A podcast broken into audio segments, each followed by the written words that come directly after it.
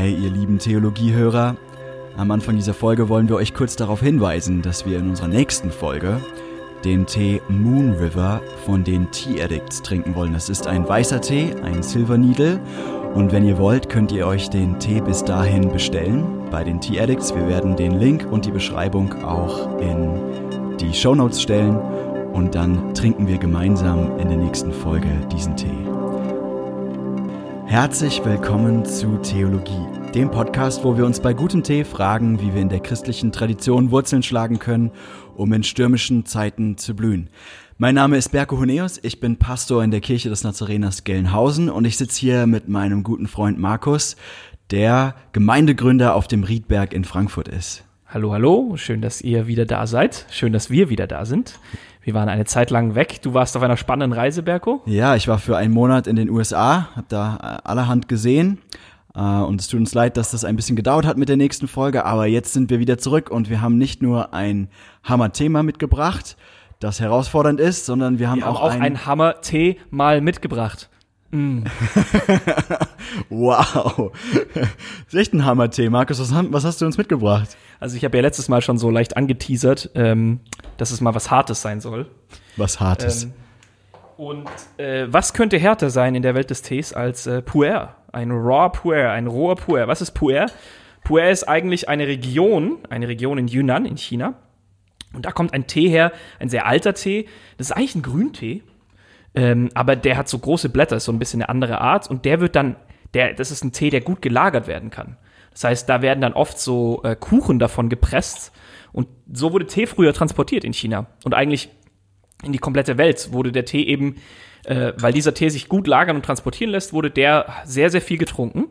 Und ähm, genau, und das ist äh, quasi, ich glaube, der ist jetzt vom Jahr 2020 und der ist jetzt, glaube ich, drei Jahre äh, gealtert. Und äh, ich habe heute etwas dabei, das ist ein, das nennt sich ein Dragon Ball, ein, ein Drachen, eine Drachenkugel. Äh, so nennt sich das wirklich. Und das ist quasi eine runde Kugel mit so einem Durchmesser wie so ein 2-Euro-Stück, müsst ihr euch das vorstellen. Und ähm, die Teeblätter sind quasi in diese Kugel gepresst. Und man brüht jetzt quasi die ganze Kugel immer wieder auf. Und die Tees sind eben oft sehr kräftig, haben viel, ähm, ja, einfach viel Punch, auch so ein bisschen eine leichte Bitterkeit, die dann aber im Abgang in so eine Süße übergeht und meistens auch eine starke körperliche Reaktion, die sie vor, äh, also die sind anregend, aber gleichzeitig auch konzentrationsfördernd und belebend und all diese Also du meinst, wenn wir jetzt äh, besonders konzentriert sind, dann liegt es am Tee. Hoffentlich äh, und hoffentlich nicht nur, hoffentlich auch ein bisschen irgendwie an unseren Fähigkeiten. Sehr gut. Ja, äh, zur Erinnerung an unsere lieben Hörer, wir hatten ja in der letzten Folge über das Thema Schöpfung gesprochen und zwar eigentlich genau genommen über das Thema der Schöpfer. Wir befinden uns im apostolischen Glaubensbekenntnis in der Zeile der Schöpfer des Himmels und der Erde. Und äh, den Schöpfer haben wir letztes Mal angeschaut und dieses Mal wollen wir uns gerne mal anschauen, was das heißt. Ja, Himmel und Erde. Woher kommen die eigentlich? Was heißt es eigentlich, daran zu glauben, dass das alles, die ganze Wirklichkeit, die wir sehen, dass die geschöpft ist? Und ähm, ja, wie geht das auch vielleicht mit einer naturwissenschaftlichen Beschreibung von dem Ursprung dieser Welt äh, einher? Wie, wie, wie, wie kann man das äh, zusammenkriegen? Ne? Ähm, und äh, ich glaube, es ist ganz interessant, dass das ein Thema ist, was äh, irgendwie emotionale Debatten in Kreisen von religiösen Menschen hervorruft. Ja. Ähm, es ist ein äh, herausforderndes Thema. Also auf der einen Seite, ja, ähm, rede ich immer mal wieder mit Leuten, die mit der Kirche und mit Glauben eigentlich nicht so viel zu tun haben. Und dann frage ich, ja, warum, warum glaubst du nicht an Gott? Und dann sagen die ganz oft, ja, weil die Evolution doch lange gezeigt hat, dass es keinen Gott gibt. Oder weil ich an die Evolution glaube und die Kirche leugnet die Evolution oder so.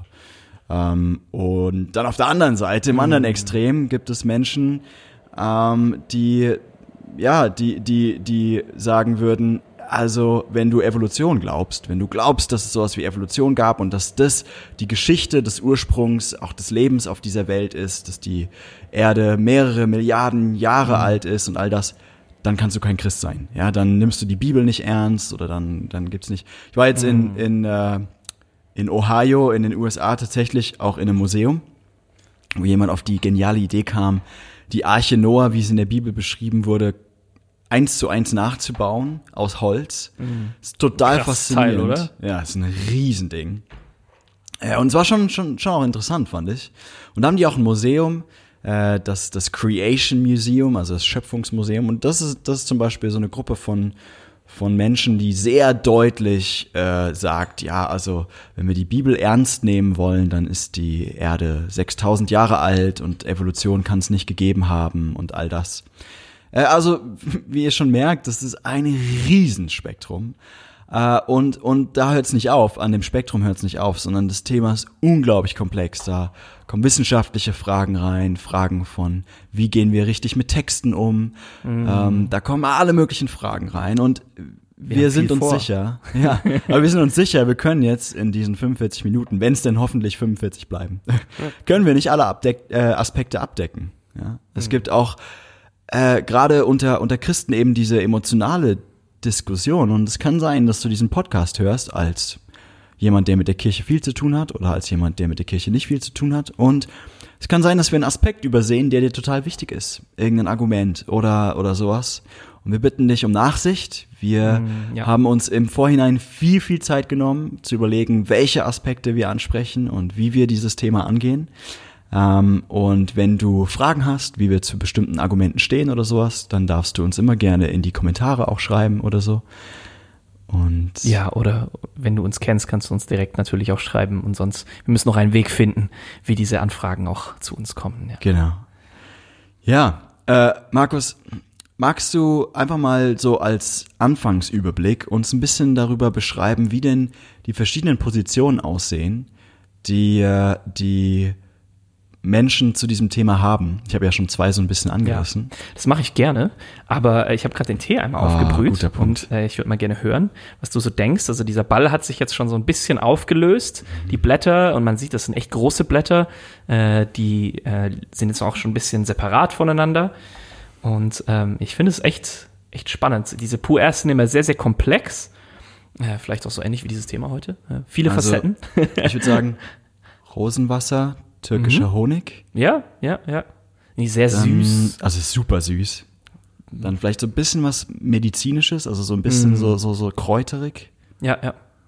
So eine so ein- warme Erdigkeit, finde ich, fast so ein warmer Ton oder so ein warmer Erdboden Das stimmt, im Ton Sommer ist, jetzt. Ton ist Ja, gut. Ja. ja. Oh, ich bin super gespannt, wie der jetzt, wie der jetzt schmeckt, nicht nur riecht. Ich mal gleich pr- probieren. Ja, das ist auch noch was Besonderes für, für Pur Air. Der kann sehr, sehr oft aufgegossen werden. Also locker so 10, 12, 14 Mal. Und der erste Aufguss, den wir jetzt trinken, der ist noch sehr, sehr mild und dann entwickelt das sich ähm, im Laufe der Zeit. Das heißt, ihr werdet den Wasserkocher viel brummen hören in dieser Folge. Ähm, genau. Und ja, zum Einstieg, Berke, du hast es gerade schon so schön gesagt, ich glaube, es ist vielleicht hilfreich, wenn wir so ein paar Horizonte öffnen, in denen Menschen viel denken. Und das, was Berko auch gerade beschrieben hat, sind eigentlich so zwei Lager, wie es scheint, aber man kann die auch miteinander verbinden. Weil was haben die miteinander gemeinsam? Also auf der einen Seite die Leute, die sagen, ähm, die Erde ist, keine Ahnung, 6000 Jahre alt und äh, ähm, Gott hat die Erde in sieben mal 24 Stunden geschaffen.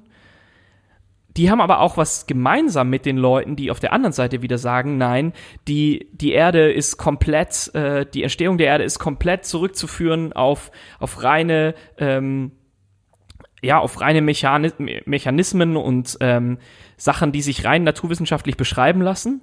Und die braucht keinen Schöpfergott. Und weil diese Sachen sich so äh, vollständig auch beschreiben lassen und zurückführen lassen auf, auf bestimmte Mechanismen, deswegen ist eigentlich schon klar, dass es keinen Schöpfer gibt. Und beide dieser Positionen haben aber gemeinsam, dass sie sagen, letztlich ist die Bibel nicht vereinbar mit dem, was uns die Naturwissenschaft in den letzten Jahren so gezeigt hat. Das wären beides Lager, die sagen würden, auf der einen Seite hast du die Leute, da kann man vielleicht sagen, die heißen junge Erde-Kreationisten, also Leute, die, die, die, die Genesis wirklich, die erst, das erste, die ersten zwei Kapitel der Bibel wirklich sehr wörtlich auslegen und die sagen, in, das sind siebenmal 24 Stunden Zeitabschnitte und äh, die Erde ist 6000 Jahre alt, weil das können wir zurückrechnen äh, durch die Genealogien, also die, die Abstammungs-, äh, die, die, die Stammbäume, die wir in der Bibel sehen. Und deswegen, wenn uns jetzt die Wissenschaft sagt, äh, dass wir, keine Ahnung, dass wir 6000, also dass, dass wir, was weiß ich, 12 Milliarden Jahre das Universum alt ist, dann sagen die, nee, es kann ja gar nicht sein, weil die Bibel sagt uns klar, das sind nur 6000 Jahre, weil dann war die Schöpfung.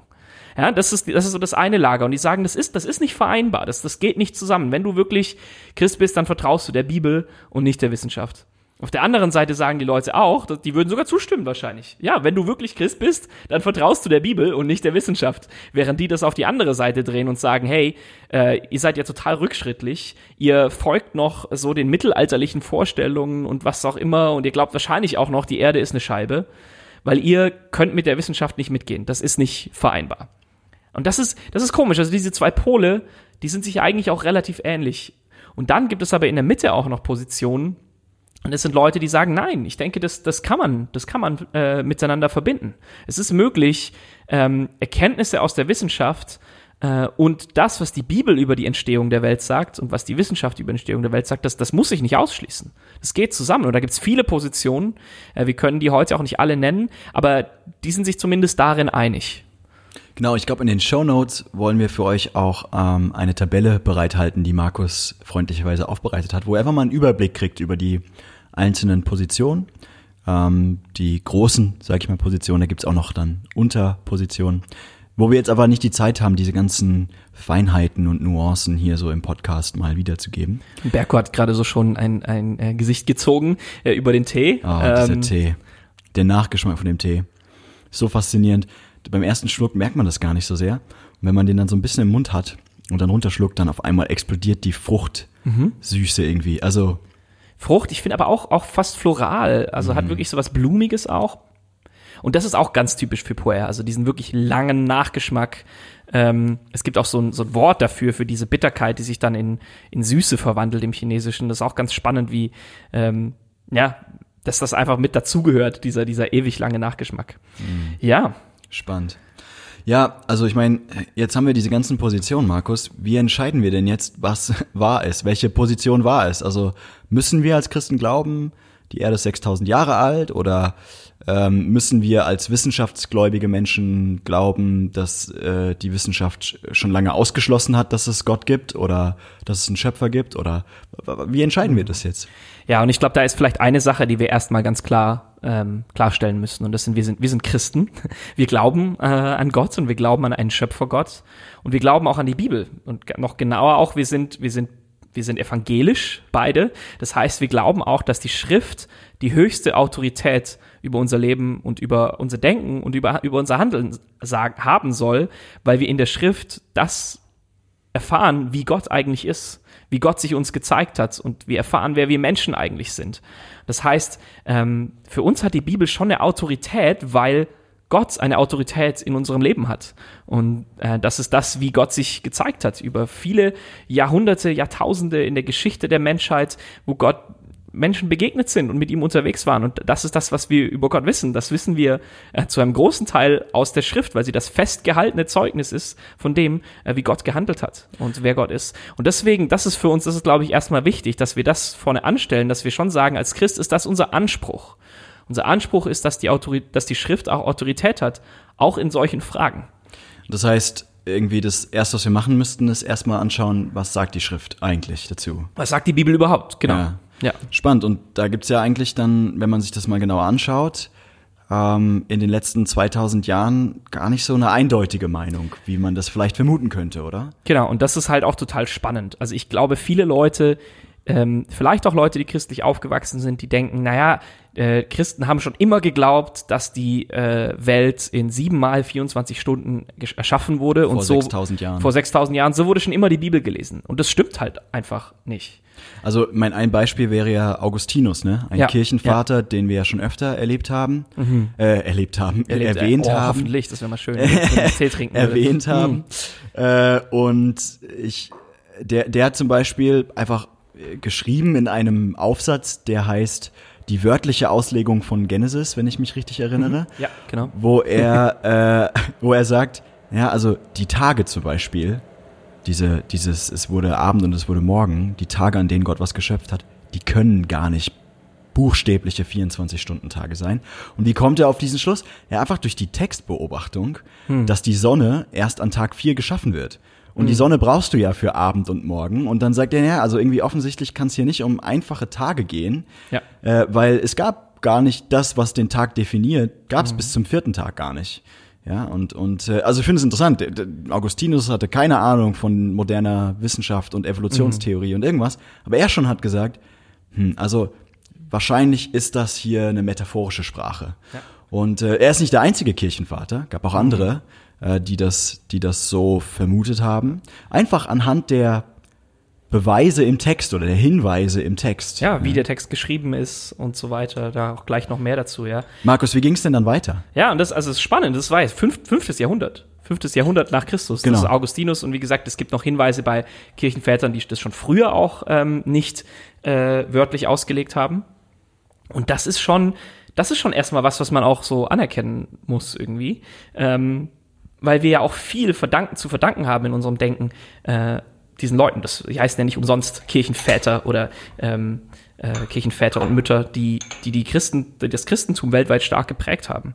Und ähm, das hat sich dann auch weiterentwickelt, also deren Meinung hat sich, hat sich gehalten, auch zu einem Großteil ähm, bis durch das Mittelalter hindurch, dass auch immer wieder ähm, die Bibel und die äh, gerade die ersten zwei Kapitel der Bibel nicht wörtlich ausgelegt wurden, sondern dass Leute haben das gelesen und haben gedacht, naja, das sagt uns etwas über den Menschen, das sagt uns etwas über Gott, das macht vor allem theologische Aussagen.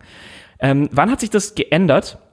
Und natürlich, das ist nicht immer so schön äh, klar, wie wir das gerne hätten, dass es dann einen Bruch gab. Ich denke, es gab auch schon immer Leute, die das so auch gelesen haben. Ähm, Also die das- sehr wörtlich Genau, die sehr wörtlich Oder gelesen das wollen, wissenschaftlich gelesen haben. so wie wir es heute vielleicht sagen würden.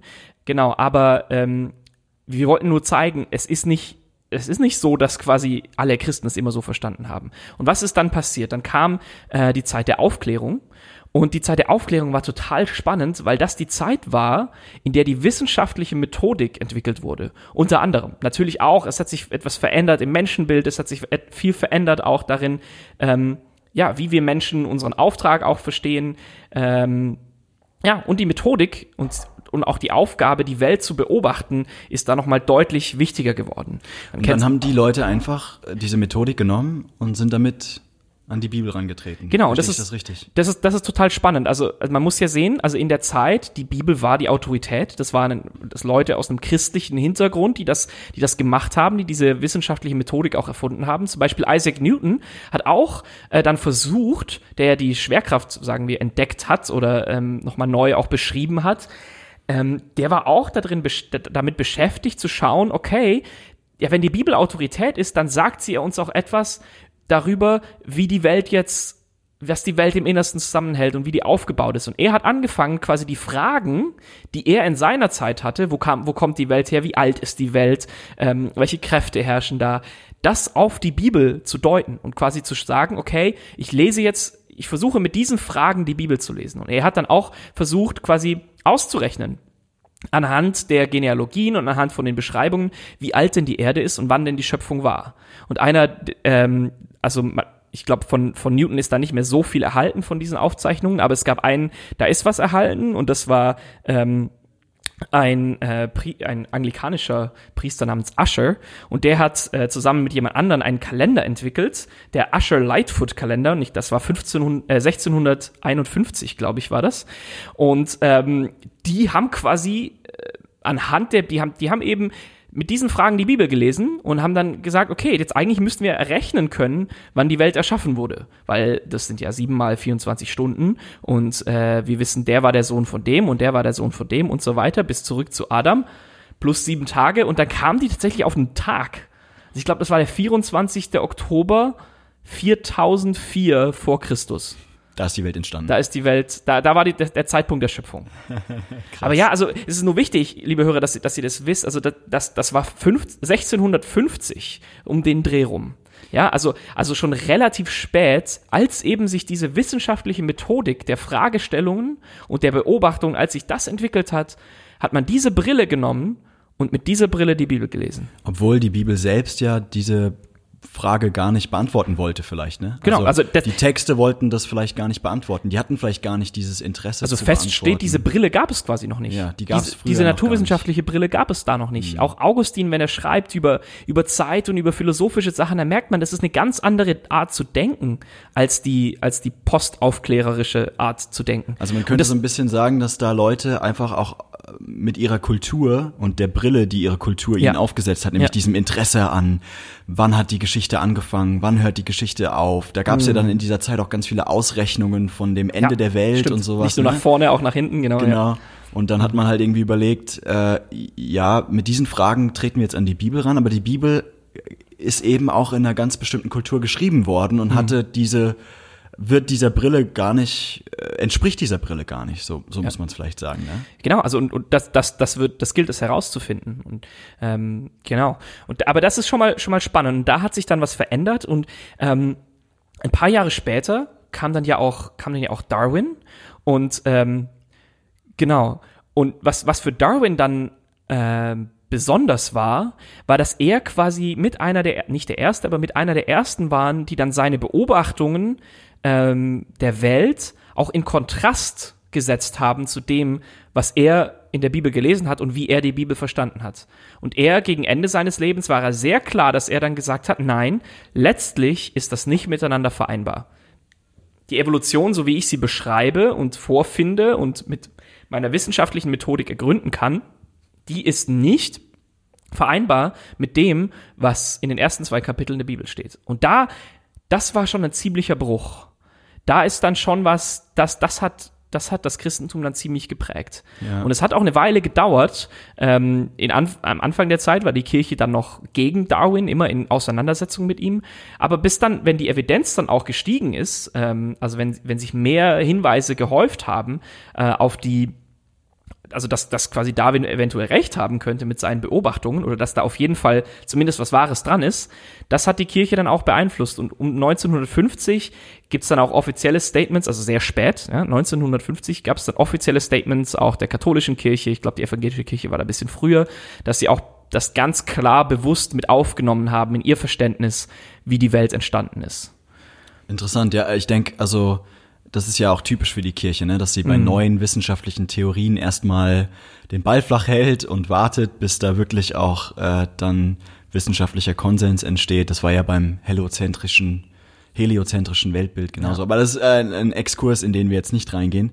Ähm, das heißt, mh, unser Fazit wäre jetzt einfach mal, dass nicht alle Christen, wenn ich das richtig verstanden habe, die Genesis immer wörtlich gelesen haben, sondern dass die wissenschaftliche Lesung, also diese Idee, unsere Vorstellung von Daten und Fakten und geschichtlicher Darstellung mit genauen Abläufen und sowas, dass, Wissenschaftliche Beschreibung, ja, ja. ja, dass diese Lesung von Genesis sich eigentlich erst parallel zur wissenschaftlichen Methodik so wirklich herausgeformt hat, so, ne? Ich denke, das kann man schon so sagen.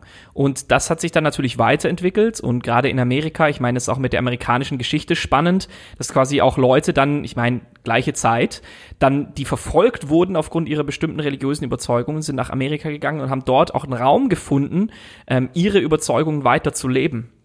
Und das, das ist dann vielleicht aus, auf dem Hintergrund auch nicht so ähm, unwahrscheinlich, dass man jetzt oder oder erklärt es vielleicht ein bisschen, warum auch gerade in Amerika ähm, diese Art, die Bibel zu lesen, dieser junge Erde-Kreationismus, also die Welt ist sechs, nicht älter als 6000 Jahre und äh, die Schöpfung hat siebenmal 24 Stunden gedauert, dass die auch vor allem dort noch äh, vorherrschend ist, also unter in christlichen Kreisen.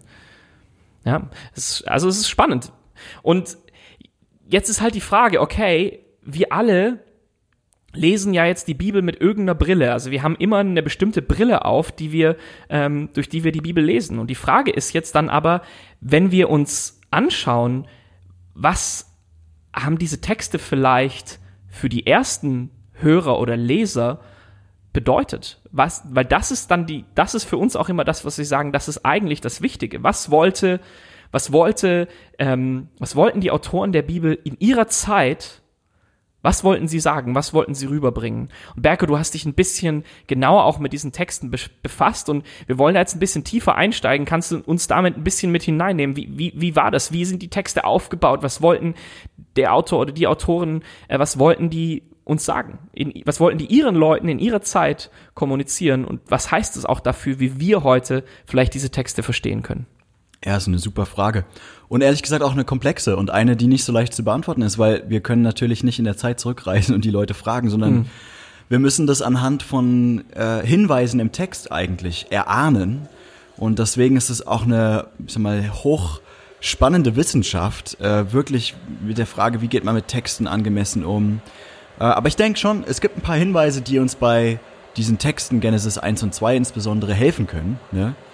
Ähm, ein paar Beobachtungen, hm. die wir einfach jetzt mal vielleicht, oder die ich mit euch mal durchgehe, weil die vielleicht interessant sind, auch für euch, liebe Hörer.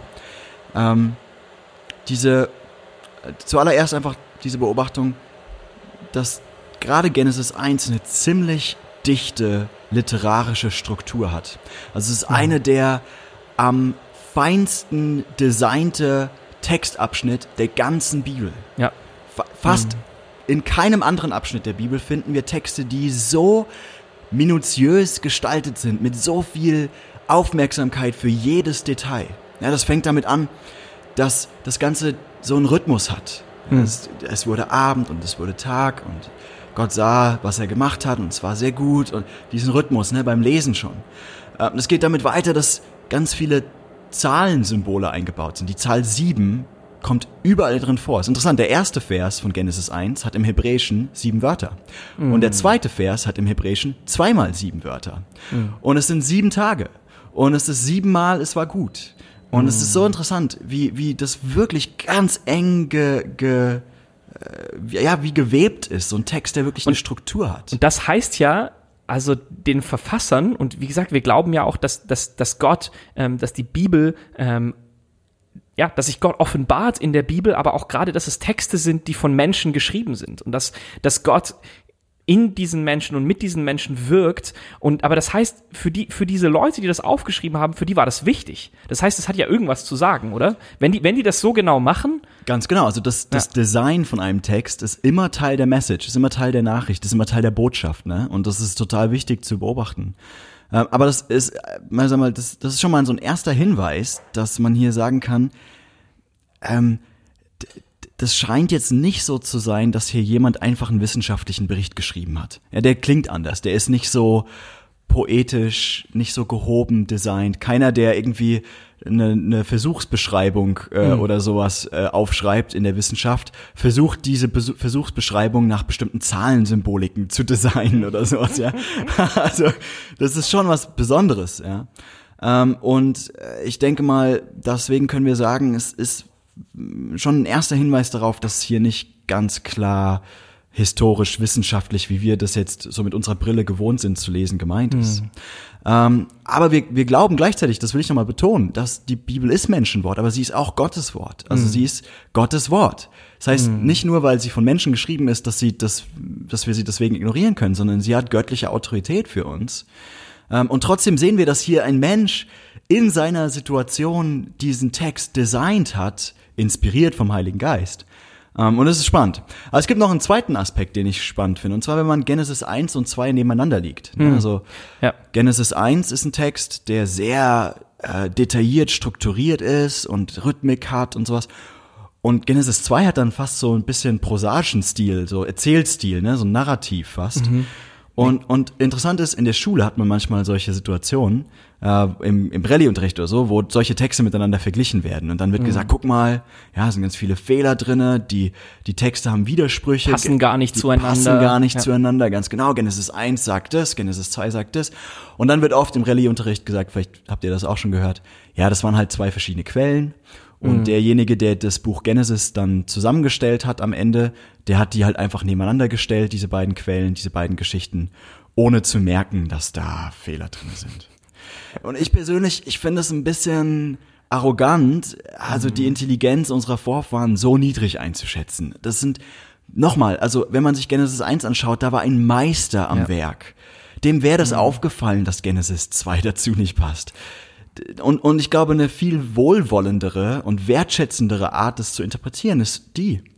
Das war dem Schreiber von Genesis einfach nicht so wichtig. Es ist einfach ein Aspekt, ein, eine, eine, eine Brille, ein Fokus, den er nicht gehabt hat. Für ihn war das hm. nicht so interessant, wie jetzt die Dinge genau chronologisch, wann was passiert ist. Ist jetzt der Mensch zuerst geschaffen worden oder die Tiere? Und wie war das jetzt genau mit den Namengebung, Namensgebungen? Wann wurde die Frau erschaffen? Und äh, diese ganzen Fragen, hm. das war für den einfach zweitrangig. Hm. Das, der hatte diese Art von, von Weltsicht und von, von Fokus und von Interesse bei seiner Beschreibung gar nicht. Ja, vielleicht wollte er echt was anderes einfach sagen. Vielleicht genau. ging, ging es ihm um ein anderes Thema. Und ich, ich finde, es ist schon so, so wichtig, auch da zu sagen, hey, äh, vielleicht, also im Zweifel, wir sagen ja auch im Zweifel für den Angeklagten, vielleicht gibt es da etwas, was wir vielleicht auch noch gar nicht gesehen haben, wie diese Texte ja doch vielleicht zusammenpassen und wie sich da jemand, wenn sich schon jemand so viel Arbeit macht, diese Texte so genau zu designen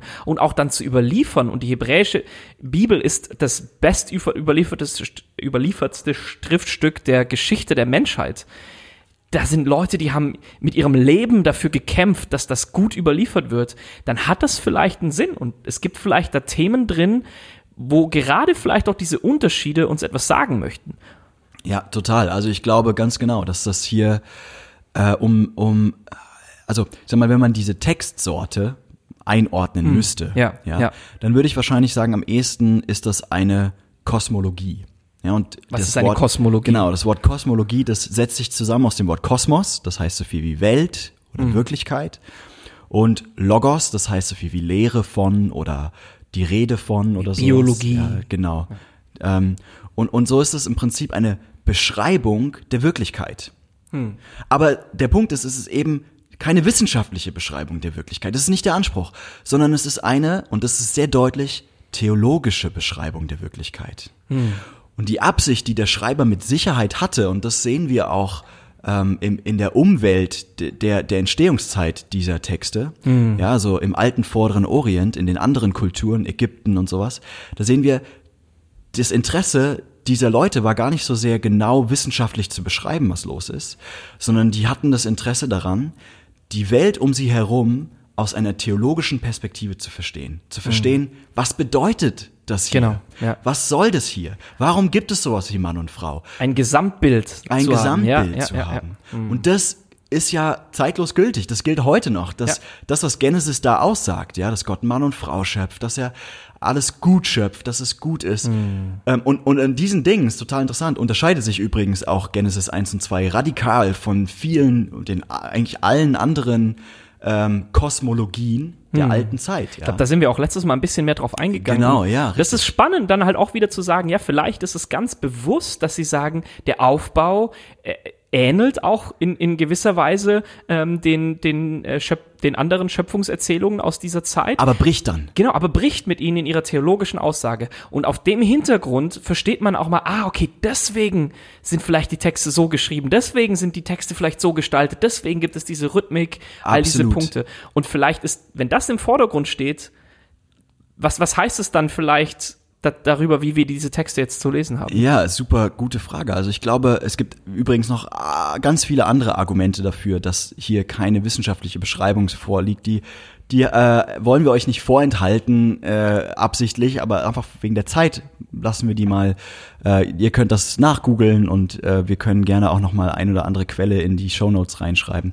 Aber der Punkt ist, hier soll die Wirklichkeit theologisch definiert werden. Mhm. Und das sind ganz wichtige Definitionen, die für uns heute gelten und mhm. die ich auch 100% ernst nehmen möchte, ja. weil das ist genau das, was der Autor sagen wollte. Er wollte mhm. sagen, hier gibt es ganz wichtige Aussagen darüber, über die Beschaffenheit der Welt, mhm. über den, das Wesen Gottes, über das ja. Wesen der Welt, über das Wesen von Menschen, dass wir im Ebenbild Gottes geschaffen sind, dass wir als Mann und Frau geschaffen sind, auch dass wir gefallen sind, kommt dann mhm. in Genesis 3, ja, dass wir, dass, dass wir nicht so sind, wie ursprünglich wie gedacht, ja. ja.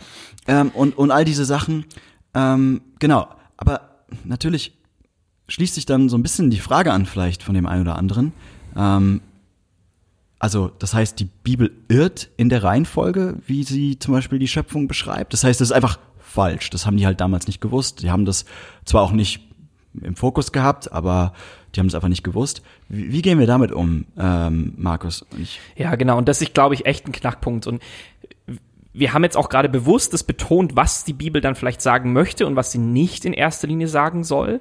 Und wenn wir von einer, also wenn wir von einer Irrtumslosigkeit der Schrift sprechen, und das ist jetzt vielleicht auch unsere Perspektive darauf, da gibt es natürlich auch andere Meinungen, aber ähm, so wie wir das sehen, auch eben gerade wie die Bibel gestaltet ist, ist das Wichtige darin, ist, wenn wir sagen, die Schrift ist ohne Irrtum, dann beziehen wir das eigentlich darauf, dass sie ohne Irrtum ist in den Aussagen, die sie machen möchte. Also in dem, was sie eigentlich sagen in möchte. In dem, was sie eigentlich sagen möchte. Also die, die Aussageabsicht, das, was der Text sagen möchte, da sind wir fest davon überzeugt, felsenfest davon überzeugt, das ist richtig das ist und das wahr. ist nicht falsch, das ist wahr. Darauf können wir und müssen wir unser Leben bauen. Und der Punkt wäre, die Bibel will einfach nichts über die Reihenfolge sagen. Ja, die ist genau. halt irgendwie da, weil das irgendwas muss ja zuerst beschrieben werden.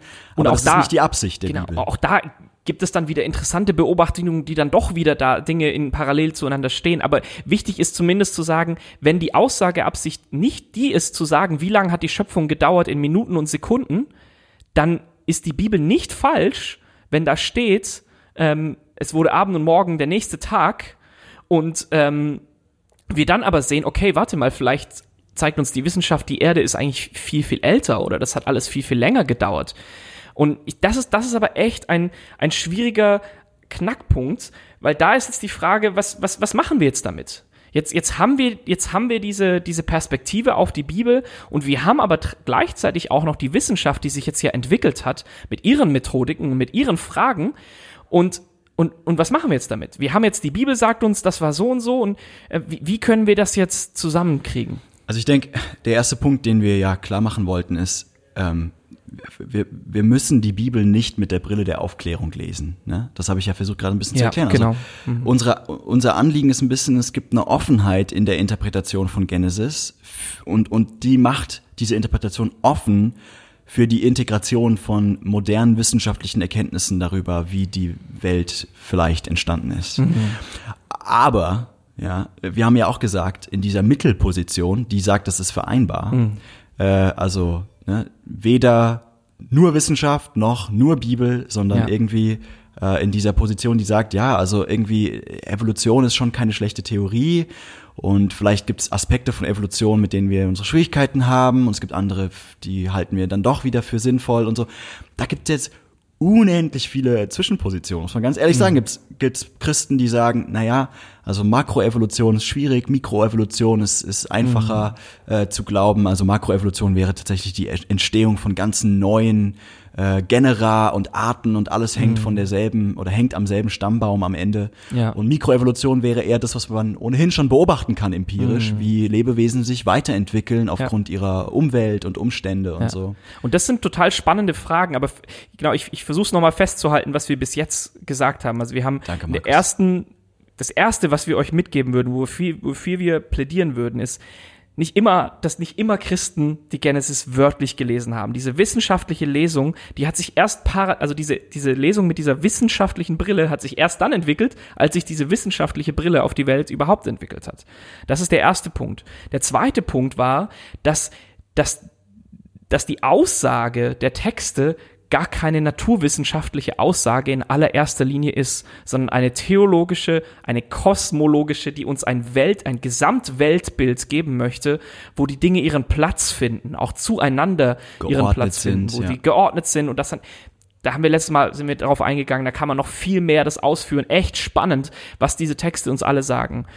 Und genau, und das das dritte ist jetzt quasi die, die Irrtumslosigkeit der Bibel, die bezieht sich auf diese Aussageabsicht. Und das heißt, unser Ziel ist vielleicht, und dafür möchten wir plädieren, dass wir diese engen Grenzen, die ich am Anfang genannt habe, dass wir die vielleicht ein bisschen weiten, dass wir sagen, hey, nein, vielleicht ist es nicht so, dass wir entweder auf der einen Seite sind, äh, es kann keinen Gott geben, die Welt muss, äh, die, die Welt muss aus sich selbst heraus komplett erklärbar sein und ähm, alle, die was anderes glauben, sind dumm, so, jetzt bisschen überspitzt gesagt. Und auf der anderen Seite müssen wir aber auch nicht sagen, ähm, weil wir an die Bibel glauben, deswegen müssen wir alles ablehnen, was die Wissenschaft äh, ja auch Zur ähm, Entstehung der Welt sagt. ja, was, was sie zu sagen hat, sagt, genau. ja. Und das, das wäre uns wichtig, dass wir vielleicht, ja, dass ihr euch vielleicht auch herausfordern lasst und sagt, hey, ähm, sind wir bereit, uns da auch auch von der Schrift selber herausfordern zu lassen. Wenn das nicht das ist, was sie sagen möchte, dann vielleicht ist es vereinbar. Und wie es dann vereinbar ist, das ähm, hat Berko gerade ja schon gesagt. Das, das wird dann echt komplex. Ich finde, das ist immer wieder, ich habe das dann in der Tabelle auch für euch nochmal. Äh, wir versuchen das in einem guten Link in den Shownotizen zu haben, dass ihr euch das anschauen könnt. Aber da werden so Fragen besprochen wie, wie ist das dann jetzt bei Evolution? Das ist ja auch aufgebaut auf nat natürliche Selektion, also quasi das Der das Tod. genau der Tod und das Um mal die- ganz plakativ genau zu sein. und dass das angepasste, dass die angepassteste Art eben überlebt Und alle anderen die sterben. anderen aussterben und die Arten entwickeln sich nur auch dadurch weiter, dass auch andere Arten aussterben und Platz sozusagen geschaffen wird für andere. Und da zum Beispiel, das finde ich jetzt ein spannender Punkt, um das mal so ein bisschen euch die Feinheiten da aufzuzeigen, weil es gibt jetzt Leute, die sagen, das ist eigentlich mit der Bibel und auch mit der Kosmologie, ja, jetzt sind wir nicht, nicht bei der wissenschaftlichen Bibel, äh, äh, Sondern bei den theologischen sondern bei der Aussagen. theologischen Aussage. Und die sagen, nein, mit der theologischen Aussage von den Texten ist das nicht kompatibel, weil sie sagen, Gott schafft doch aus Ordnung heraus, nicht aus diesem freien Chaos von äh, Selektion und ähm, äh, natürliche Selektion und der Tod und, und so weiter, sondern, sondern Gott lenkt.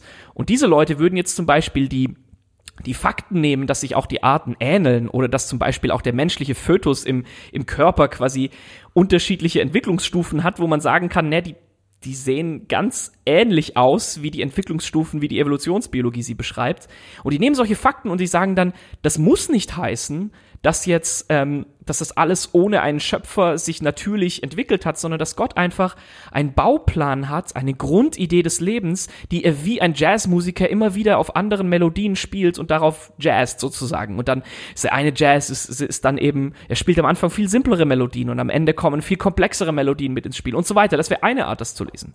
Andere Leute, zum Beispiel ähm, äh, der ehemalige Papst ähm, Benedikt, äh, der 16. glaube ich, genau, ähm, äh, damals, als er das geschrieben hat, noch Josef Ratzinger, sehr, sehr guter katholischer Theologe, der sieht es anders und der sagt, nein, das passt eigentlich sehr, sehr gut zu einer biblischen Kosmologie, weil er sagt, wir Christen, wir müssen, wir können die Welt nur von Jesus her verstehen. Wir können die Welt nur begreifen, wenn wir das sehen, was Jesus für uns getan hat. Wenn Gott Mensch wird, das sprengt alle unsere Vorstellungen. Jede Kosmologie, jed, alles, wie wir unsere Welt verstehen, muss sich darauf zeigen. Und er sieht es dann und sagt, na ja, in Evolution kommt doch eigentlich durch den Tod das Leben. Und er sieht dann Gottes Hand darin, wo er sagt, na Gott hat das bewusst so geschaffen. Der Fall, der Fall hat die, hat diese Welt in eine Knappheit gestürzt, in ein, wo nicht so viel Platz ist. Und das, das ist, das ist, das ist eine Folge der Rebellion der Schöpfung gegen den Schöpfer.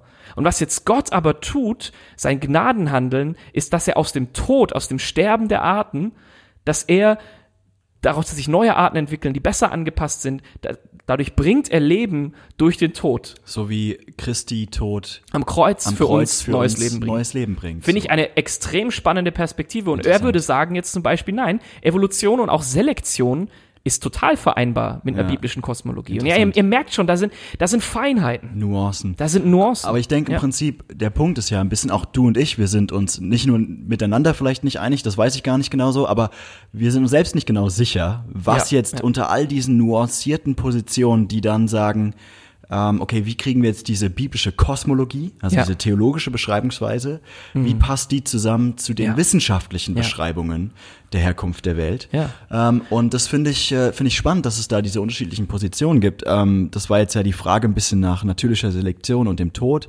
Aber auch so eine Frage, die mich persönlich auch immer wieder äh, beschäftigt, ist schon die Frage, ähm, ja, wie, wie, was machen wir mit Adam und Eva? Ja, also die Bibel, diese Geschichte in Genesis äh, 1, äh, vor allem 2 und 3, da kommen ja Adam und Eva vor, es scheint schon irgendwie auch eine gewisse historische Note zu haben, also als ob das wirklich passiert ist und muss jetzt der Garten auch metaphorisch zu verstehen sein oder ist der Garten tatsächlich ein echter Garten, den es irgendwo gab? Mhm. Und das sind wichtige? Auslegungsfragen. Da müssen wir mit dem Text auch ringen, was, was der Text uns sagen möchte. Es gibt andere Stellen, da, da ist es relativ klar in der Bibel, dass manche Personen eher, man, man nennt das dann ein Archetyp, also quasi, dass, dass diese Person nicht an sich aus jetzt eine historische Person ist, sondern dass sich ganze Typen von Menschen mit diesem einen Namen identifizieren lassen.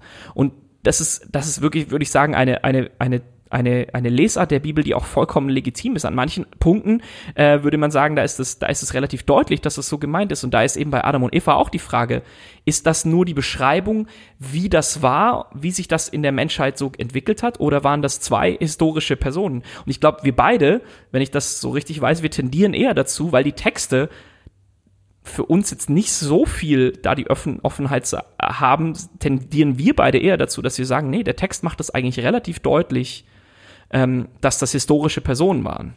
Also ich muss sagen, ja, ich finde es herausfordernd, auch einfach, mhm. weil diese Texte uns für diese ganzen Sachen so wenig Informationen geben. Genau. Also vieles ja. auch spekulativ. Ja, woher kommt der Garten? Wo war genau. der Garten? Dann gibt's Was eine war Stadt drumherum? Außerhalb Auf einmal gibt es eine Stadt außerhalb des genau. Gartens. Genau. Ja. Also man muss sagen, ich glaube, es ist wieder dasselbe Argument. Der Text hat offensichtlich nicht die Absicht, in erster Linie zu kommunizieren, wo das stattgefunden hat, wann das stattgefunden hat ja, und sowas, genau. sondern es geht hier auch wieder vornehmlich um theologische Aussagen. Genau. Ja. Also ich meine, das sind alles so Detailfragen, die mhm. in diesem Mittelbereich von Positionen, die die Vereinbarkeit von moderner mhm. wissenschaftlicher Beschreibung von dem Ursprung der Welt und der Herkunft von Menschen ja. und äh, der, der theologisch-kosmologischen biblischen Beschreibung des, Ur ja. des, des, Ursprungs der Welt, diese Vereinbarkeit sehen. Da gibt es so viele Fragen und Nuancen. Mhm. Und ich glaube, wir haben jetzt gar nicht so groß die Zeit. Ja. Äh, lass uns doch nochmal zu diesem phänomenalen Tee zurückkommen, oder? Auf jeden Fall. Aber ich der, weil dieser Tee, der, der trägt uns auch noch weiter. Das ist das Schöne. Wir könnten jetzt wahrscheinlich noch 30 Minuten, naja, noch mehr hier sitzen und diesen Tee immer weiter trinken. Die Konzentration. Genauso wie wir dieses Thema auch immer weiter spinnen könnten. Aber mir ist es nochmal wichtig, Berko, bevor wir auch vielleicht nochmal abschließend zu dem Tee was sagen, vielleicht nochmal zu sagen, was, was, was, was nehmen wir jetzt mit? Was, was, was ist jetzt so, was, was machen wir jetzt mit dieser ganzen Frage? Und vielleicht auch zu sagen, ja, vielleicht, wo, wo steht ihr denn da? Und da, für uns gibt's glaube ich, schon ein paar Dinge, die sind für uns gesetzt. Vielleicht versuche ich das einfach nochmal zu wiederholen. Wir, wir sind felsenfest davon überzeugt, dass Gott diese Welt geschaffen hat. Dass er nicht nur da irgendwie die mal in Gang gesetzt hat, sondern dass er bewusst beteiligt war an der Schöpfung. Also wir glauben an einen Schöpfer und wir glauben, dass diese Texte auch Aussagen für uns treffen können, die, oder Aussagen für uns treffen wollen, die wichtig sind. Für unser Verständnis, wer wir sind, wo wir herkommen, wo wir hingehen. Absolut. Und das ist für uns gesetzt. Auf der anderen Seite sind wir auch beide davon überzeugt, dass Gott uns Menschen ähm, den Verstand gegeben hat und auch die Methodik, unseren Verstand gut anzuwenden, dass wir diese Welt verstehen, in ihr schöpferisch fähig und tätig werden können und sie auch gestalten und sie immer besser verstehen und ergründen können. Ich glaube, das ist ein gottgegebenes Geschenk und auch ein Wunsch von ihm, dass wir das tun. Also die Wissenschaft an sich, diese, dieser Wunsch zu sagen, dass wir dass wir die Welt besser verstehen, dass wir Zusammenhänge besser begreifen wollen, das ist etwas Gutes. Nur wenn die Wissenschaft zu etwas wird, was eine Weltanschauung wird, die davon ausgeht, es kann keinen Gott geben, es kann außerhalb der Natur, ja, den die Wissenschaft, den die Naturwissenschaft beschreiben kann, außerhalb dieser Natur kann es nichts geben, dann ist das für uns eine Weltanschauung, die wir nicht übernehmen können, weil wir eine andere Kosmologie haben, eine Kosmologie, in der es einen Schöpfer gibt, in der es ein Ziel gibt.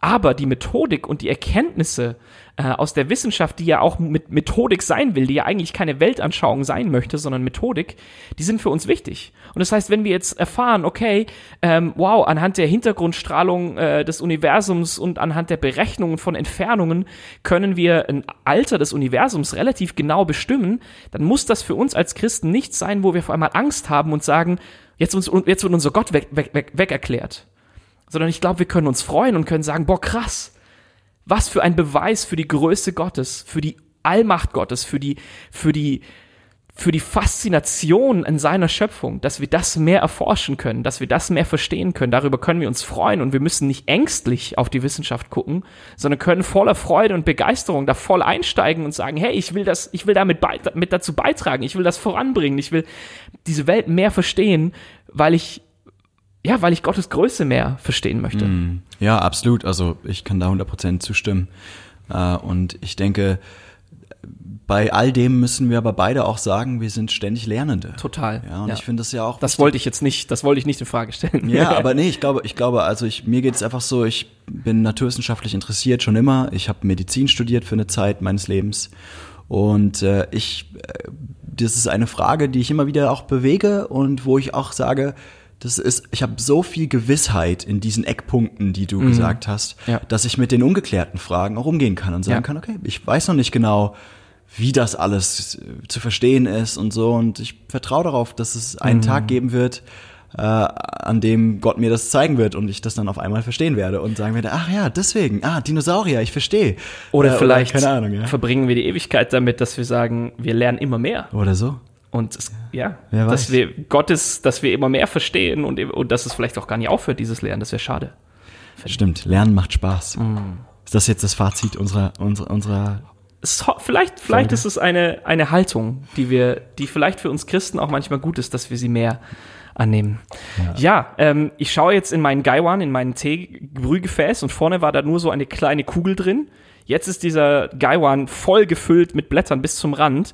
Ist ganz interessant, die sind so von der Farbe her so leicht so olivgrün. Also man merkt so schon, es ist ein bisschen älter, die sind nicht mehr knallgrün, sondern eher so bräunlich, oliv, aber auch noch nicht komplett alt. So ein richtig alter Puer, da sind die Blätter dann richtig braun, fast schwarz. Und ähm, der, Aufguss in der Farbe, der ist so richtig Bernstein, oder? Wie würdest du das? bisschen, bisschen gelber als Bernstein. Oder? Golden, Bern, golden. ja. Ja. Ähm, ja, also ein bisschen mm, so, so, so klarer Apfelsaft, finde ich, so von der Farbe her, oder? Ja, so ein gelblicher Apfelsaft. Genau, so ein richtig. gelblicher Ja, ja, Apfelsaft. genau. Ja, ja, ja. Ja. ja. Ist schon, also ein krasser Tee. Hm. Ich finde auch immer, der ist so, der fast schon physisch, wenn man den im Mund hat, so Ja. diese, diese, Erf- boah, ja, der ist schon stark. Also, Voll die Viskosität auch, ja, finde ich. Ne? und, und schon irgendwie eine gewisse Stärke. Ich würde es fast gar nicht bitter nennen, aber es zieht so ein bisschen den Mund zusammen und füllt den einfach komplett aus und dann am Ende, Hm. diesen Tee hat man jetzt wirklich noch Stunden auf der Zunge. Was schmeckst du, Berko? Oh, ähm, also vor allem Blumen und Früchte. Mhm. Ähm, sehr süß. Mm, Ich hatte vorhin auch so ein bisschen, ich hatte das Gefühl, so Zitronenbonbons im Abgang. Im Abgang voll zitronig, Ja. hatte ich auch. Aber ja. halt ga- gar nicht so die Säure von der Nee. Zitrone, sondern mehr so, wenn du so ein süßes, wenn du so ein Ja. Süßes Bonbon hast, also die Süße und dann Stimmt. so Zitrone, ne? So. Ähm, also das, das fand ich schon auch sehr, sehr faszinierend. Und zwar ganz am Ende im Abgang. Also Mhm. das dauert erst ein bisschen, bis sich das im Mund dann so entwickelt. Was schmeckst du? ja, auch Kräuter. Ist ein bisschen schwer, da mich festzulegen, aber fast so eine Art Salbei. Oh, Ähm, Salbei, ja, ja, Salbei. ich, also, oder ja, irgendwie sowas, was schon, was schon Mhm. auch stark ist. Ähm, so ein Salbei-Tee, ich finde, der ist vom Mundgefühl so am Anfang her sehr, sehr, Sehr ähnlich. ähnlich, ja, total. Ja. Also schon, es ist nicht wie so ein zarter Tee, den wir sonst so hatten, wie so ein Oolong, der ist, der ist so Lieblich. komplett lieblich und leicht. So der Puer, der, der haut, der haut rein und dann am Ende hinterlässt er so eine, Gesicht, ja. so eine Wolke, so und dann, ne? Ja. Ja, sehr, sehr spannend. Also wie es, so wie es bei diesem Tee viel zu ergründen gibt, gibt es auch bei diesem Thema sehr viel noch zu ergründen. Und ich ermutige euch, hört nie auf, Fragen zu stellen. Stay curious, bleibt neugierig, ähm, hinterfragt Dinge. Auch in euren, auch in eurem, eu, auch in eurem eigenen Denken und nicht nur in eine Richtung. Das ist, ich finde das dann immer schade, wenn Leute ihren Glauben hinterfragen, aber nicht das hinterfragen, womit sie ihren Glauben hinterfragen. Sondern denke ich, Leute, Junge, du bist jetzt auch nicht konsequent. Aber dieses, dass wir eine Leichtigkeit entwickeln, so wie dieser Tee im Abgang dann doch eine Leichtigkeit entwickelt, dass wir, dass wir im Umgang mit diesen Themen, ja, eine Leichtigkeit entwickeln, weil wir wissen, dieser Gott ist da. Den dürfen wir kennen. Wir dürfen mit ihm im Gespräch sein. Er möchte sich uns zeigen. Ähm, er hat sich Leuten wie Augustinus schon gezeigt, Leuten wie Isaac Newton. Ähm, und durch die Geschichte ist Gott am Wirken. Und wir dürfen einfach die Freude haben, ihn mehr zu verstehen, ihn mehr zu erkennen und unsere Welt mehr zu erkennen und mehr zu verstehen. Markus, diese Metapher hast du mit einer, diese Teemetapher mit einer Leichtigkeit oh. äh, hier erfunden. Ich bin beeindruckt. Alright. Vielen Dank, dass Liebe ihr äh, für eure Ausdauer. Ja, danke fürs Zuhören bei diesem herausfordernden und vielleicht auch schwierigen Thema.